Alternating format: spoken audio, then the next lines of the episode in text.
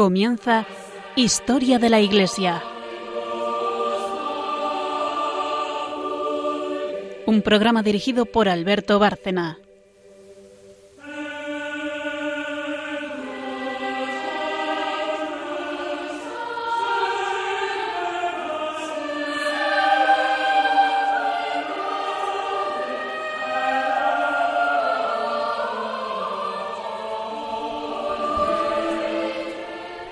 Buenas noches, oyentes de Radio María y de Historia de la Iglesia, nuestro programa, el que está a punto de empezar con, con los tres que lo hacemos siempre. Buenas noches, María Ornedo. Buenas noches. Buenas noches, Carmen Tour de Montis. Buenas noches. Buenas noches a todos nuestros oyentes. Eh, por delante, como siempre, va lo que podríamos llamar la escaleta, el, vamos, la estructura de nuestro programa. Eh, en primer lugar, hay una sección, son tres. Pues la primera es sobre historia, porque este programa es historia de la Iglesia. Y eso eh, corre a cuenta de Carmen Tour de Montis, historiadora, que ahora contaré eh, qué es lo que vamos a ver hoy, qué es lo que nos trae. La segunda sección también la hace ella y es un santo, normalmente relacionado con el tema que estamos viendo, aunque no tiene por qué serlo necesariamente. Hoy concretamente no es de la misma época que vamos a ver, pero bueno, sí que estamos en la Edad Media, estamos nosotros ya viendo la Baja Edad Media y hoy nos trae una santa de la Alta Edad Media. La tercera sección es Magisterio y lo hace María Ornedo, eh, Magisterio y Doctrina de la Iglesia.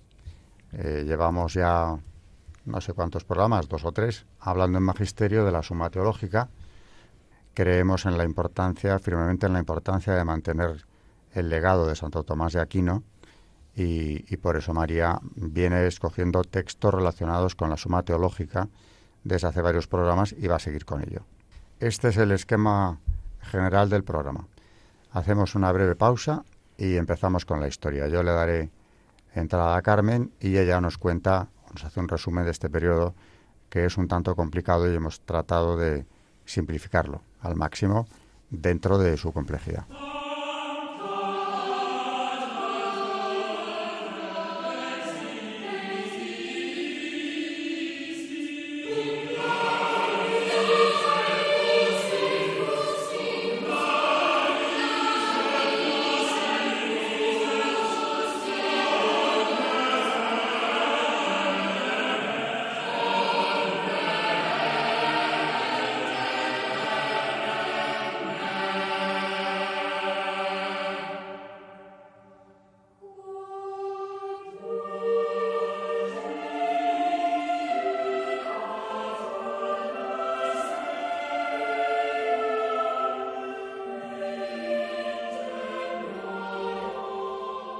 Están escuchando en Radio María Historia de la Iglesia, dirigido por Alberto Bárcena. Pues estábamos en el siglo XIV. Eh, ya comentamos que este es un siglo crítico para Europa.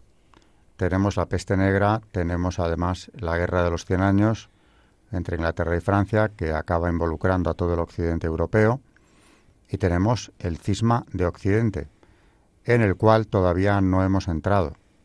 Pero hoy sí que, por lo que Carmen nos va a contar, veremos cómo el cisma no vino de pronto, sino que es el final de un proceso eh, muy complejo, muy difícil, que vivió la Iglesia bajo medieval, y para eso nos vamos a, a Roma.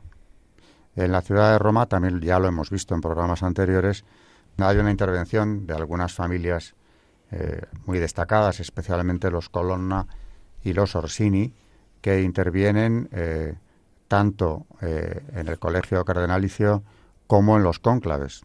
Tienen un peso enorme y hay luchas entre ellos y sus clientelas que les siguen a una y otra familia y que van a dividir a la Iglesia y enfrentarla en momentos muy difíciles.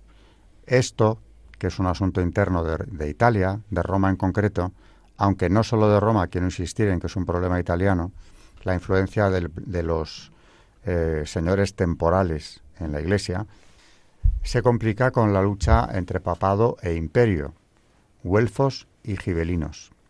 También hemos hablado de los problemas que los papas habían tenido con algunos emperadores sobre todo, que intentaban someter la autoridad pontificia al poder temporal. Eh, o sea que eso se mezcla con una lucha de poder que quiere instrumentalizar a la Iglesia en un momento en el que ésta tiene un peso evidentemente grande en toda la cristiandad, que eso ya es un tema muy local de Italia. Ahora bien, hay que decir que ambos problemas, la lucha entre Papa y Emperador y los problemas internos de Italia, están conectados. Así que hoy lo que Carmen nos va a contar, yo le hago una introducción muy breve, es un problema que en este caso no tiene que ver tanto con el imperio, me refiero al Sacro Imperio Romano Germánico, como con el reino de Francia. Felipe el IV, rey de Francia, llamado el Hermoso, se enfrenta con el Papa, intenta eh, someterle y si es necesario recurrirá a la violencia. El Papa, que es Bonifacio VIII, tiene claro que todo poder debe estar sometido al espiritual y publica una bula, la Unam Santam, por la cual ahí expresa su visión del asunto. Y es que, distinguiendo perfectamente que los reinos tengan su autonomía, es decir, la autonomía política de los soberanos, lo que viene a decir es que si bien la Iglesia tiene que tener su, su independencia, también, dado que los príncipes, los gobernantes son cristianos, tendrán que tener en cuenta también eh, esta doctrina eclesiástica, lo cual sería eh, tanto como supeditarles en muchos aspectos a lo que la Iglesia diga. Si hablamos del bien común, no cabe la menor duda de que el Papa no iba desencaminado, aunque claro, esto no suene eh, a cosa de otros siglos, pero que duda cabe, insisto, el poder, el bien común, sobre todo, contempla el espiritual.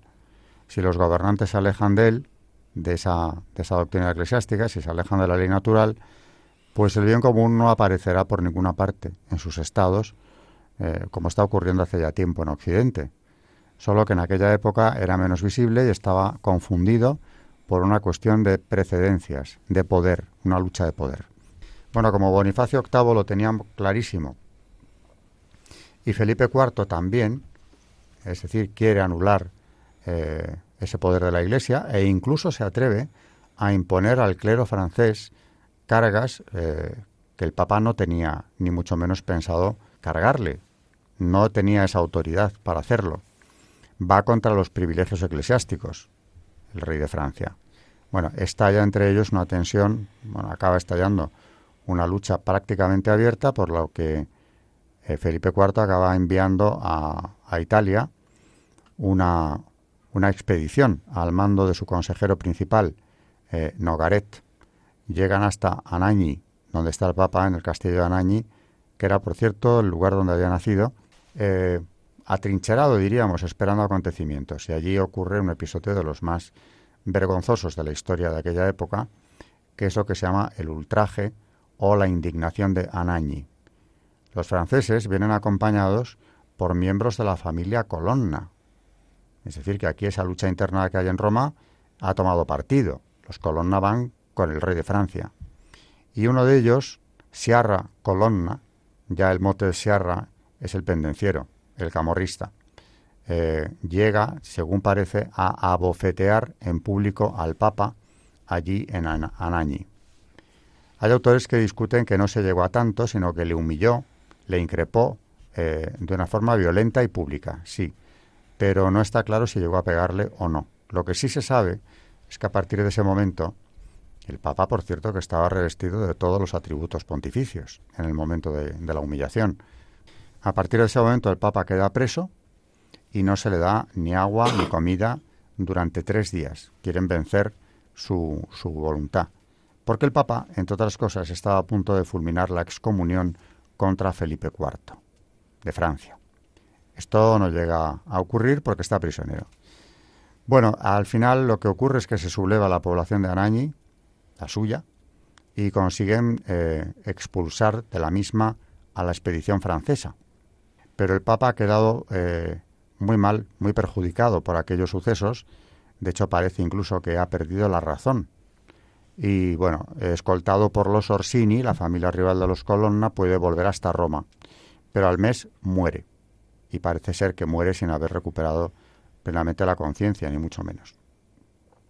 A partir de aquí ya vamos camino de qué? Pues de la intromisión del poder francés, del rey de Francia, en la Iglesia, que va a ser evidente enseguida, porque estamos en el año 1303. Cuando muere Bonifacio VIII, le sucede un papa de transición, que solo estuvo unos meses, eh, Benedicto XI, y cuando este muere ya el siguiente, que es Clemente V, hoy no voy a hablar mucho de él, ni Carmen tampoco, ese ya es francés. Es más, ni siquiera acude a Italia para que se le corone, es coronado en Lyon. ¿Qué viene con esto?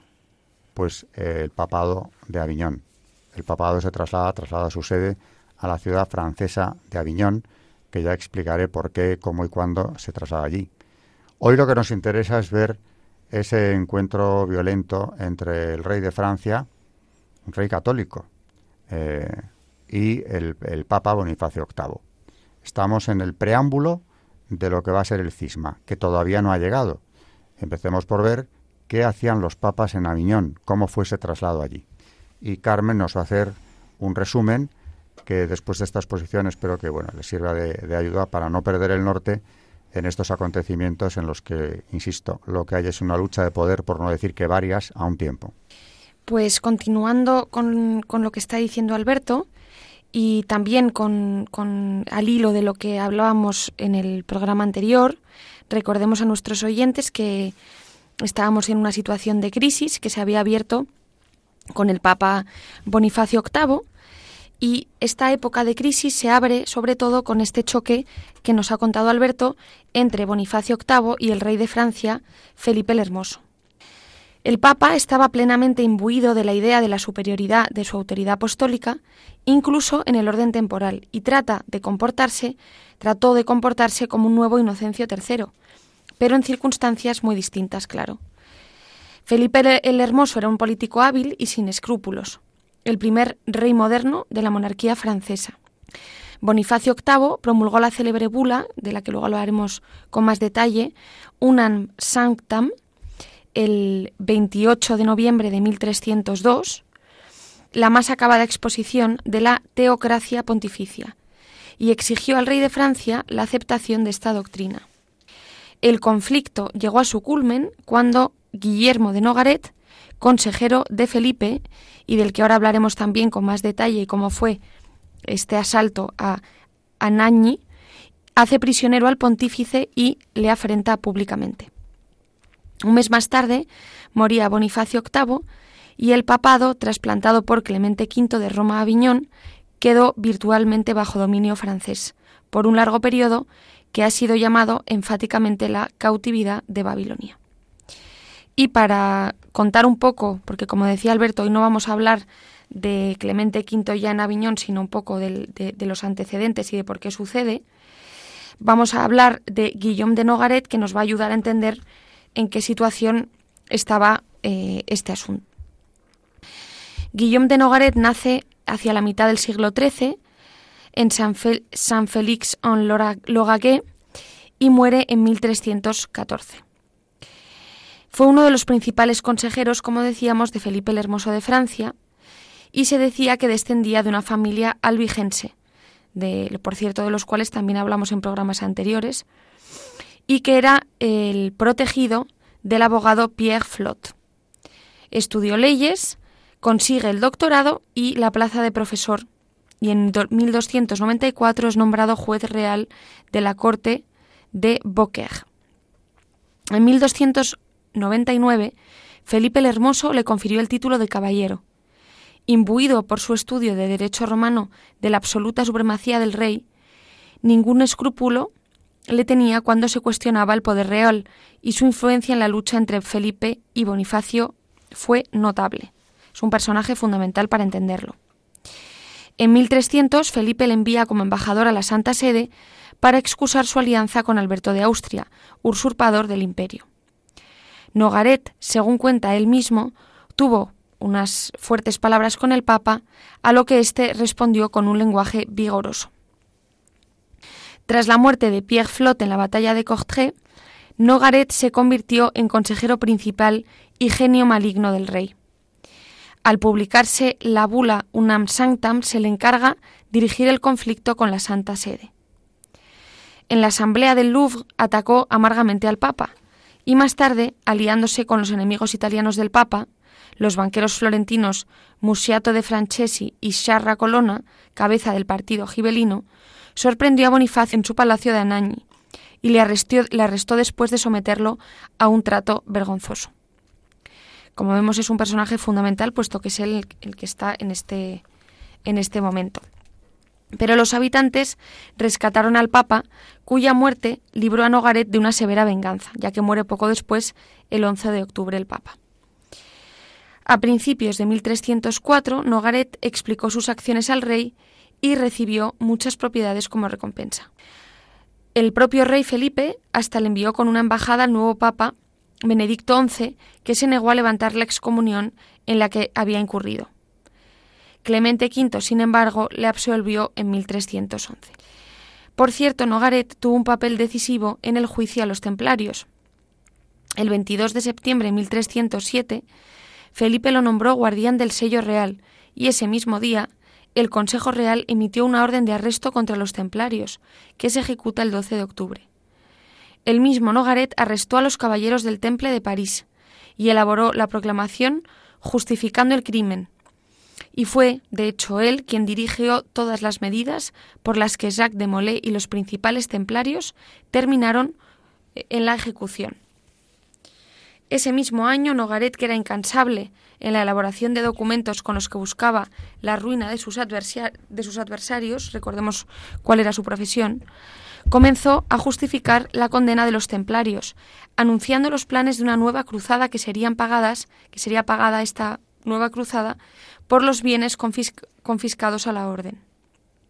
En este documento, dirigido a Clemente V, el autor atribuye el fallo de las cruzadas a los templarios y declara que sólo Felipe el Hermoso podría dirigir la cruzada con éxito, siempre que los príncipes cristianos ayudaran para conseguir los fondos requeridos para la expedición.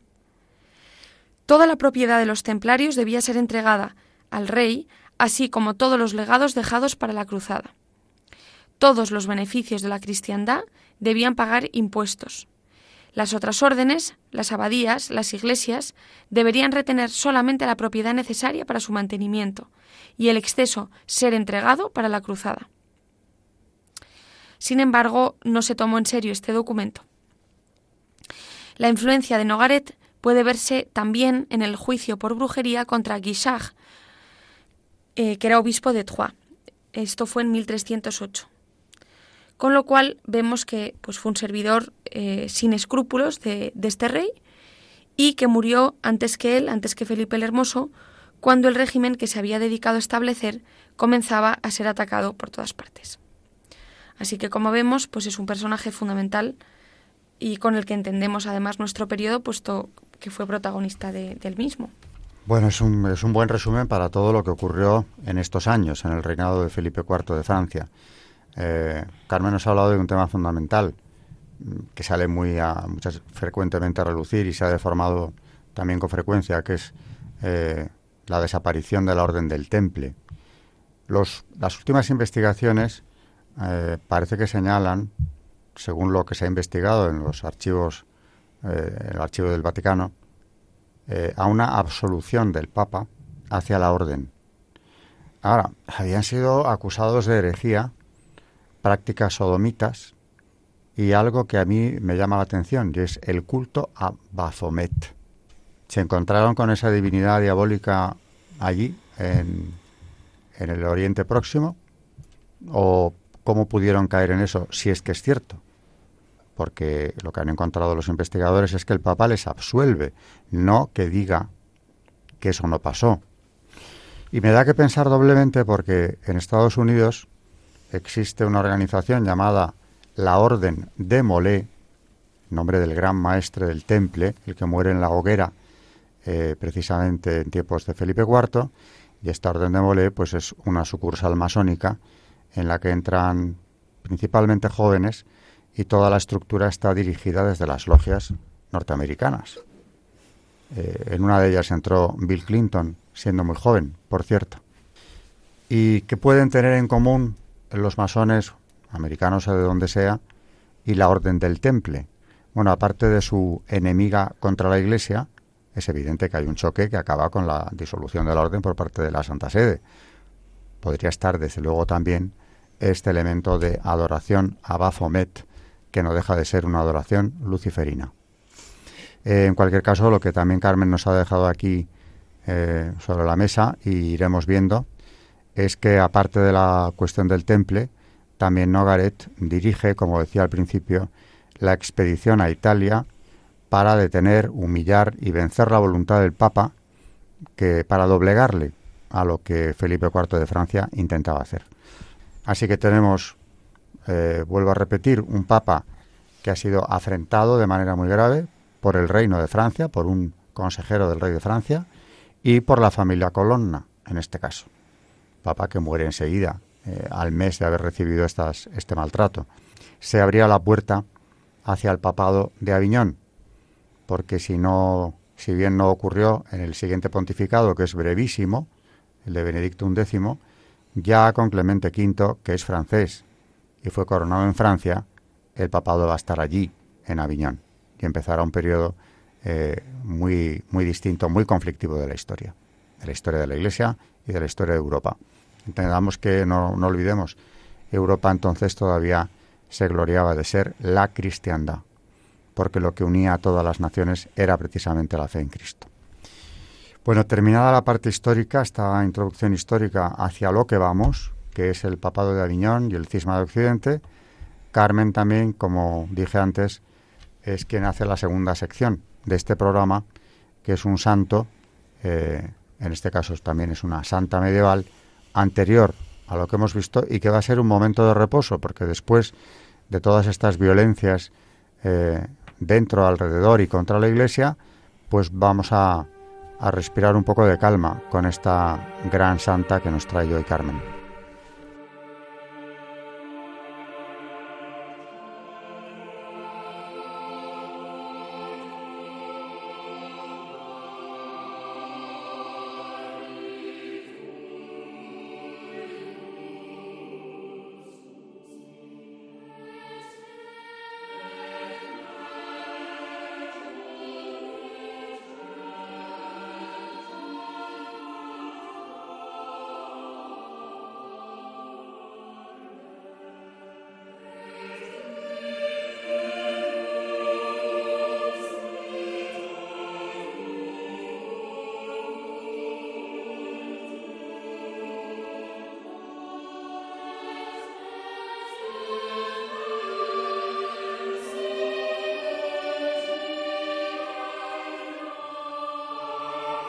Están escuchando en Radio María Historia de la Iglesia, dirigido por Alberto Bárcena.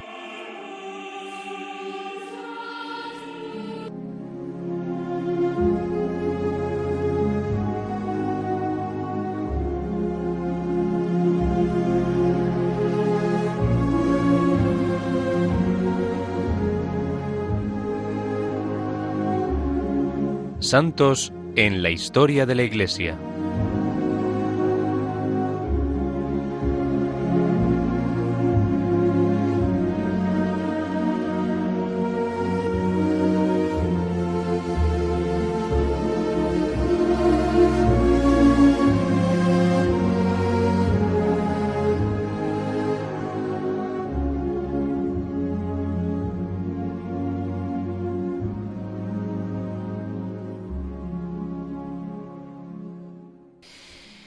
Decía Alberto, mm, vamos a salirnos un poco de este momento tan convulso en el que, en el que estábamos y nos vamos con Matilde, que fue una reina que se convirtió en santa.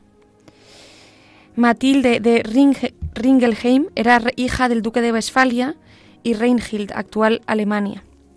De pequeña la llevaron a vivir con su abuela, que era abadesa del monasterio de Erfurt tras haber enviudado. Allí las monjas se encargaron de su educación y Matilde adquirió grandes virtudes cristianas. Cuenta la leyenda que tras un día de cacería el duque de Sajonia, Enrique I, entró a la abadía a rezar y quedó maravillado con la belleza de Matilde. Pidió su mano en matrimonio y tras la boda se enamoró aún más de ella por las cualidades de su, de su alma. Era una mujer de gran bondad, piedad y humildad. En el año 918 escogieron a su esposo para suceder al rey de Francia Orientalis, Conrado I. Fue así como Enrique I se convirtió en el primer rey alemán de la dinastía sajona y Matilde en reina. Sin embargo, ella no se dejó deslumbrar por las riquezas de la corona, ni dejó sus modos humildes y piadosos de vivir. Al contrario, vio en su posición una oportunidad para ayudar a más gente y ser más generosa. Mientras su marido peleaba por defender su patria de los ejércitos extranjeros, Matilde se dedicó a visitar y brindar consuelo a los enfermos y heridos. Les habló de Dios a los pueblos paganos de los alrededores, repartió limosna a los pobres, visitaba a los prisioneros y se aseguraba de que cualquier persona que fuera al Palacio Real en búsqueda de ayuda fuera atendida. Más que una monarca era como una madre protectora. Incluso Enrique I pensaba que muchas de sus victorias eran gracias a los rezos y consejos de su amada Matilde. Tras 23 años de feliz matrimonio, el rey murió y Matilde ofreció a Dios desprenderse de todas sus joyas por el alma de su esposo. A lo largo de su vida las utilizó para fundar conventos y repartir ayuda a los pobres. Pero no todo fue de color de rosa.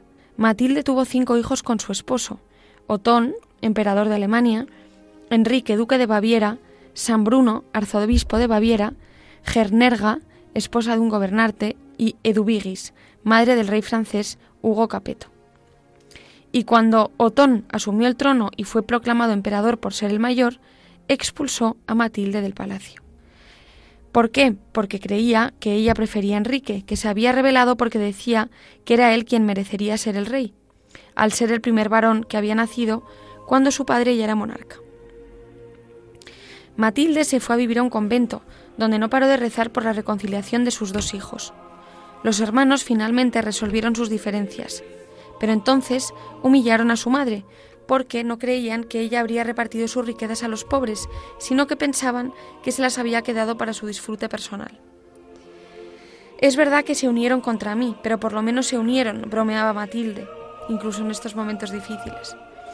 Pero tanto Otón como Enrique les empezó a ir muy mal, y en el reino lo atribuyeron a la forma en que habían tratado a la reina madre y a su avaricia. Finalmente le pidieron, ambos les pidieron perdón a Matilde y ella regresó feliz al palacio. Otón le permitió volver a repartir limosna como lo hacía cuando ella era reina, porque se dio cuenta de que Dios lo retribuía siempre con más bendiciones. Él comenzó a gobernar como lo habían hecho sus padres, haciendo justicia, amparando a la Iglesia, protegiendo a los sabios y ayudando a los más necesitados. Y Matilde fundó muchas más iglesias y conventos. Por eso muchas veces se la representa con una edificación en una de sus manos. Esta Santa Matilde, eh, casada con Enrique de Sajonia, llamado el Pajarero, eh, que es el origen de la dinastía de los Otónidas, nos llevan ya, o con ellos vamos hacia la creación del Sacro Imperio Romano Germánico, es decir, el imperio a secas, como lo estamos llamando en este programa cuando hablamos de las luchas entre papado e imperio. Así que hemos subido al siglo X y nos hemos encontrado con la mujer de casi ya el fundador o el, precedente más directo del Sacro Imperio Romano Germánico, Santa Matilde. Pero qué distinta esta historia de todas las convulsiones que vendrán eh, a lo largo de la Edad Media y también después en torno a esta institución, la máxima jerarquía política de Europa durante siglos. Eh, en la práctica o en la teoría, porque esto duró hasta el siglo XIX, el Sacro Imperio Romano Germánico. Bueno, quedémonos con el ejemplo de la piedad, la caridad, la dulzura de esta santa, Santa Matilde, eh, que aquí en España no es muy invocada porque tampoco es demasiado conocida. Y bueno, tenemos ahí una abogada también a la que acudir eh, en petición de auxilio por España, por Europa, por la Iglesia, por muchas cosas y por nuestras intenciones, claro. Dicho esto, hacemos una pausa y viene ya María Ornedo con eh, la suma teológica, eh, con una parte de la suma teológica, comentarios a la misma, que es continuación de lo que ya en el programa anterior empezó a contarnos.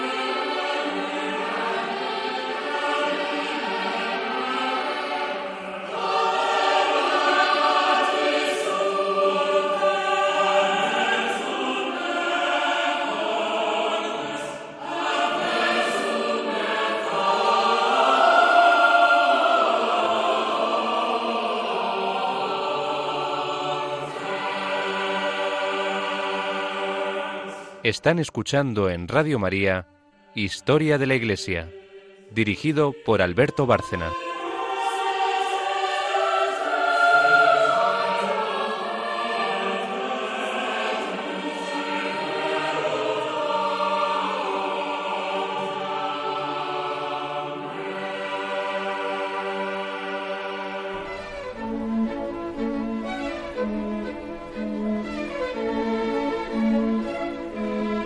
El Magisterio de la Iglesia.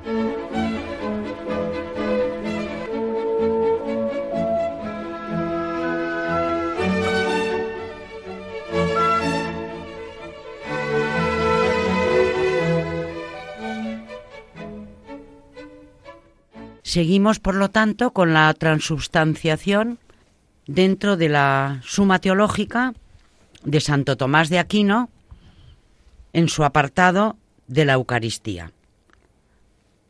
Eh, siguiendo con la introducción, con la cual llevamos varios programas, nos habíamos quedado en que los racionalistas y modernistas no solo niegan la presencia real, niegan también el carácter sacramental de la Eucaristía.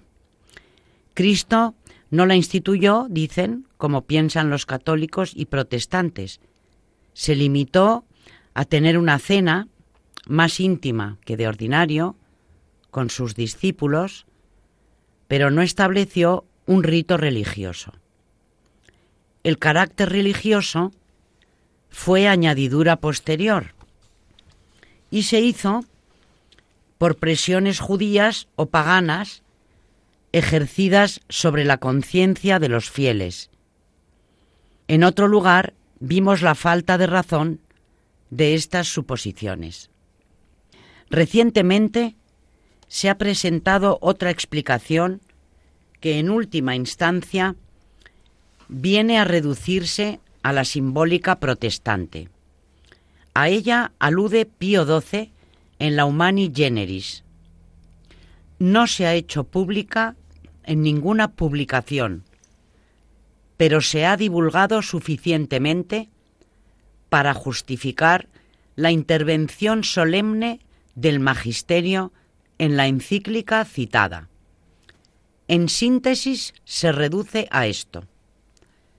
Todas las cosas visibles constan de dos elementos, uno inferior y físico, y otro superior que podríamos llamar lógico. El primero es la realidad material, que se ve y se palpa. El segundo es la capacidad representativa, que se adivina o se deduce, porque no se ve. Así, por ejemplo, el pan tiene su sustancia material, pero tiene también su capacidad simbólica natural, pues está ordenado a algo distinto de lo que es él.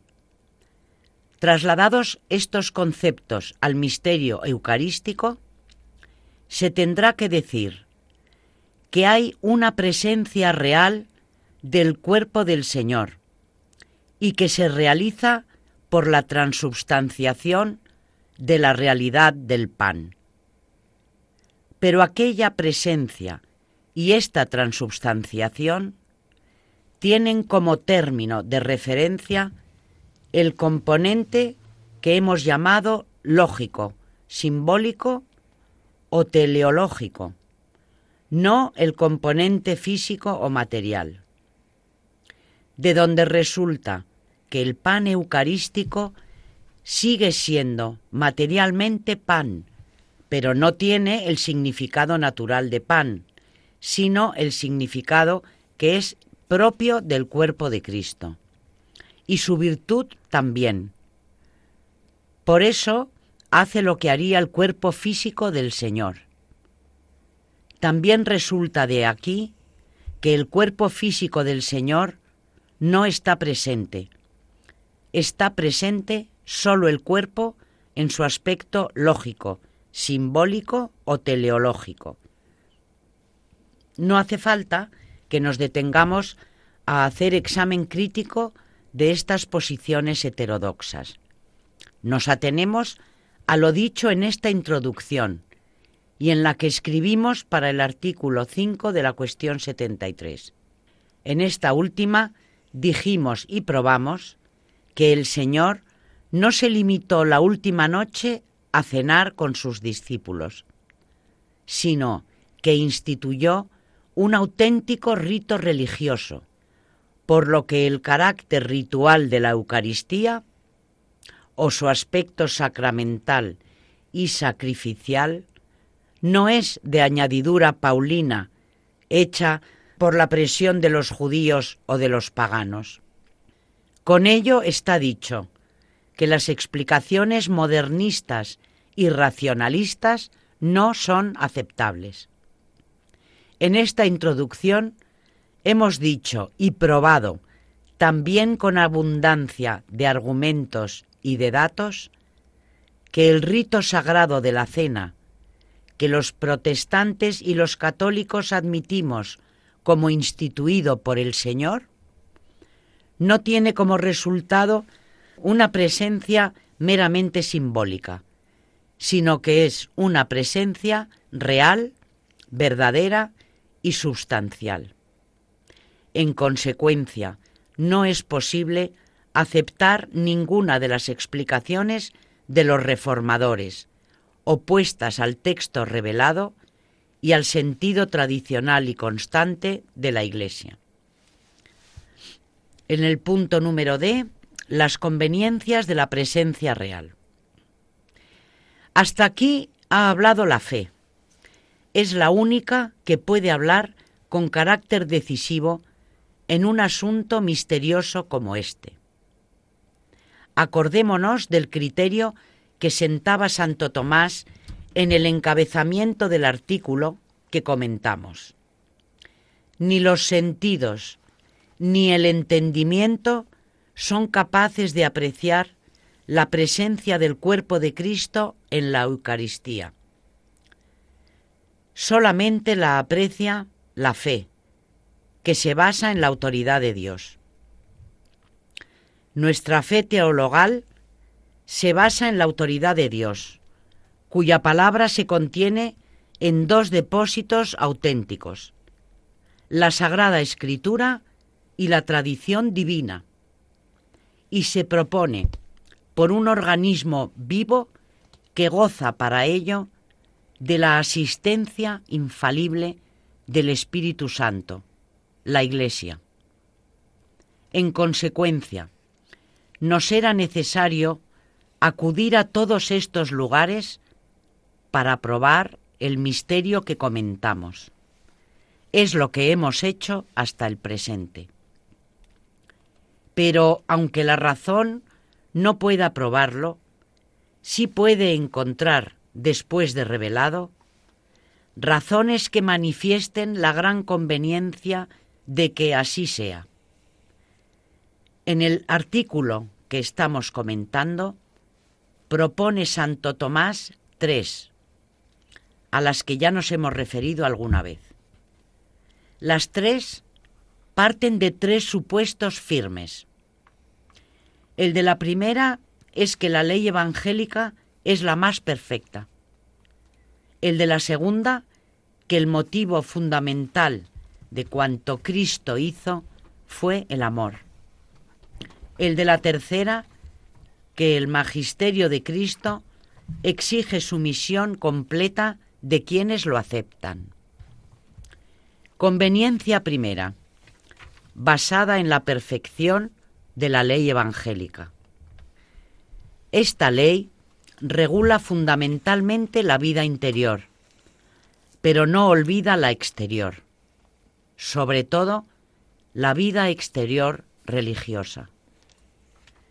Entre lo religioso exterior o ritual está el sacrificio, que es el acto litúrgico más perfecto y más característico hasta el extremo de que en cualquier religión pueden faltar otros actos de culto, pero en ninguna falta éste, como en ninguna falta tampoco el sacerdote, porque la función propiamente sacerdotal es precisamente ofrecerlo, como dice San Pablo.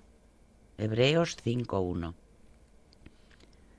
El concilio de Trento nos lo recuerda cuando dice que Dios ha dispuesto que el sacrificio y el sacerdocio estén unidos y ninguno de los dos faltó en ninguna ley. En la época de los patriarcas, llamada de la ley natural, hubo sacerdotes y sacrificios. En la época de la ley escrita o judía, también. Y también hay sacrificio y sacerdocio en el período que aún vivimos de la ley evangélica. Ahora bien, en el mundo no ha habido ni hay otra religión verdadera que la sobrenatural, porque el hombre, todo hombre, fue elevado por Dios al orden de la gracia, y el hombre, todo hombre, fue incardinado al orden de la redención. La religión de la ley natural era sobrenatural, a pesar del nombre que damos a la ley por la que en gran parte se regía. También lo era la judía y lo es la nuestra. Las tres tenían, y la que queda tiene, eficacia por la fe en el Redentor. Sus sacrificios valen por la relación que dicen al sacrificio de la cruz, en el que se consumó la redención. Los sacrificios de las religiones natural y judía eran figuras solamente. Su contenido era simbólico. Las cosas que en ellos se sacrificaban y se ofrecían eran símbolos y representaciones de lo que se ofreció y se sacrificó en el Calvario. Y como la religión cristiana es más perfecta que estas dos, su sacrificio debe tener un contenido más perfecto. No un contenido figura solo, sino un contenido realidad. Repetimos que el sacrificio único es sólo el sacrificio redentor, el de Cristo hecho en la cruz, y que no se repite, porque solamente muere una vez, como dice San Pablo. Y por cuanto a los hombres les está establecido morir una sola vez, y después de esto el juicio, así también Cristo se ofreció una sola vez para sobrellevar los pecados de todos nosotros tenemos un sacrificio relacionado con el Calvario. Es más perfecto que los antiguos, porque es más perfecta nuestra ley y nuestra religión. Los antiguos se relacionaban con el Redentor a través de un contenido simbólico. Dada su mayor perfección, conviene que el nuestro se relacione a través de un contenido real. No puede ser el contenido real de Cristo padeciendo y muriendo otra vez u otras veces, porque sólo muere una. De ahí que procediera, dado que Dios puede hacerlo, quedarse real y substantivamente bajo especie ajena y en estado de impasibilidad. La segunda conveniencia se basa en la perfección del amor. Puede haber religiones inspiradas en sentimientos distintos, en la reverencia, en el temor, en la sumisión a la divinidad. La cristiana se inspira en el amor. El primer cristiano fue el propio Cristo, y nadie inspiró tanto sus actos en el amor como Él. Cuando no era todavía Cristo, sino solamente verbo, decidió encarnarse y hacerse hombre por doble amor. Amor al Padre, cuyos derechos ofendidos postulaban reparación, amor de justicia y amor a los hombres, cuya incapacidad para rehabilitarse conmovía. Amor de misericordia. Por estos dos amores se encarnó, para dar al Padre justa compensación por los pecados de los hombres y para dar a estos posibilidades de salvación. Una vez encarnado, una vez hecho Cristo, hizo cuanto hizo, enseñar, merecer, padecer, morir por amor también. Esto exige a quien quiera comprender debidamente su obra la obligación de juzgarla a través de los imperativos del amor o con el criterio que el amor impone. De otra suerte, el juicio necesariamente resultaría manco. También hay que aplicar este criterio a la institución de la Eucaristía, como es natural.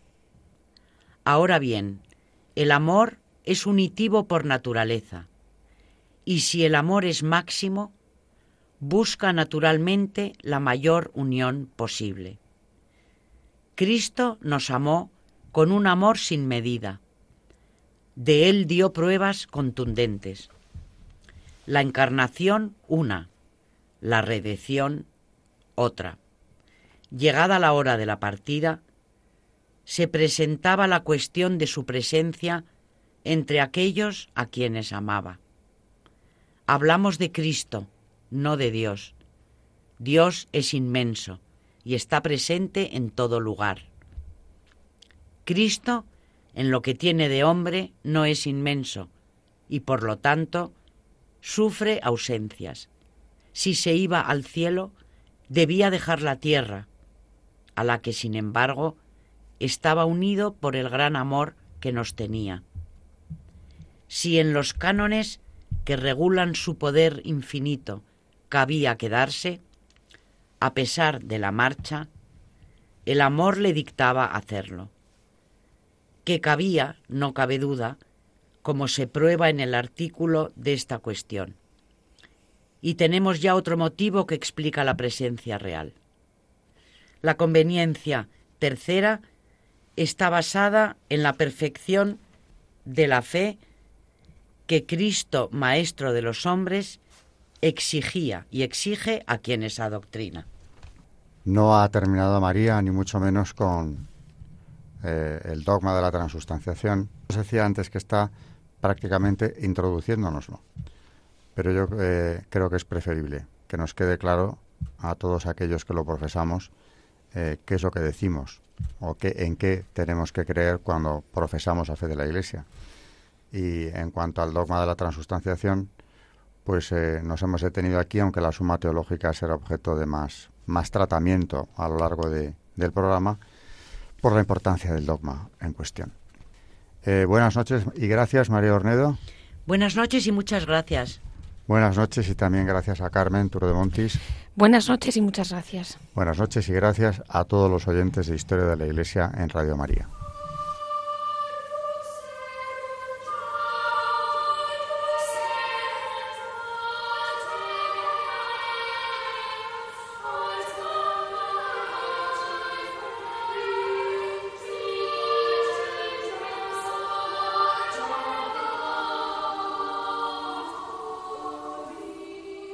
Han escuchado Historia de la Iglesia, un espacio dirigido por Alberto Bárcena.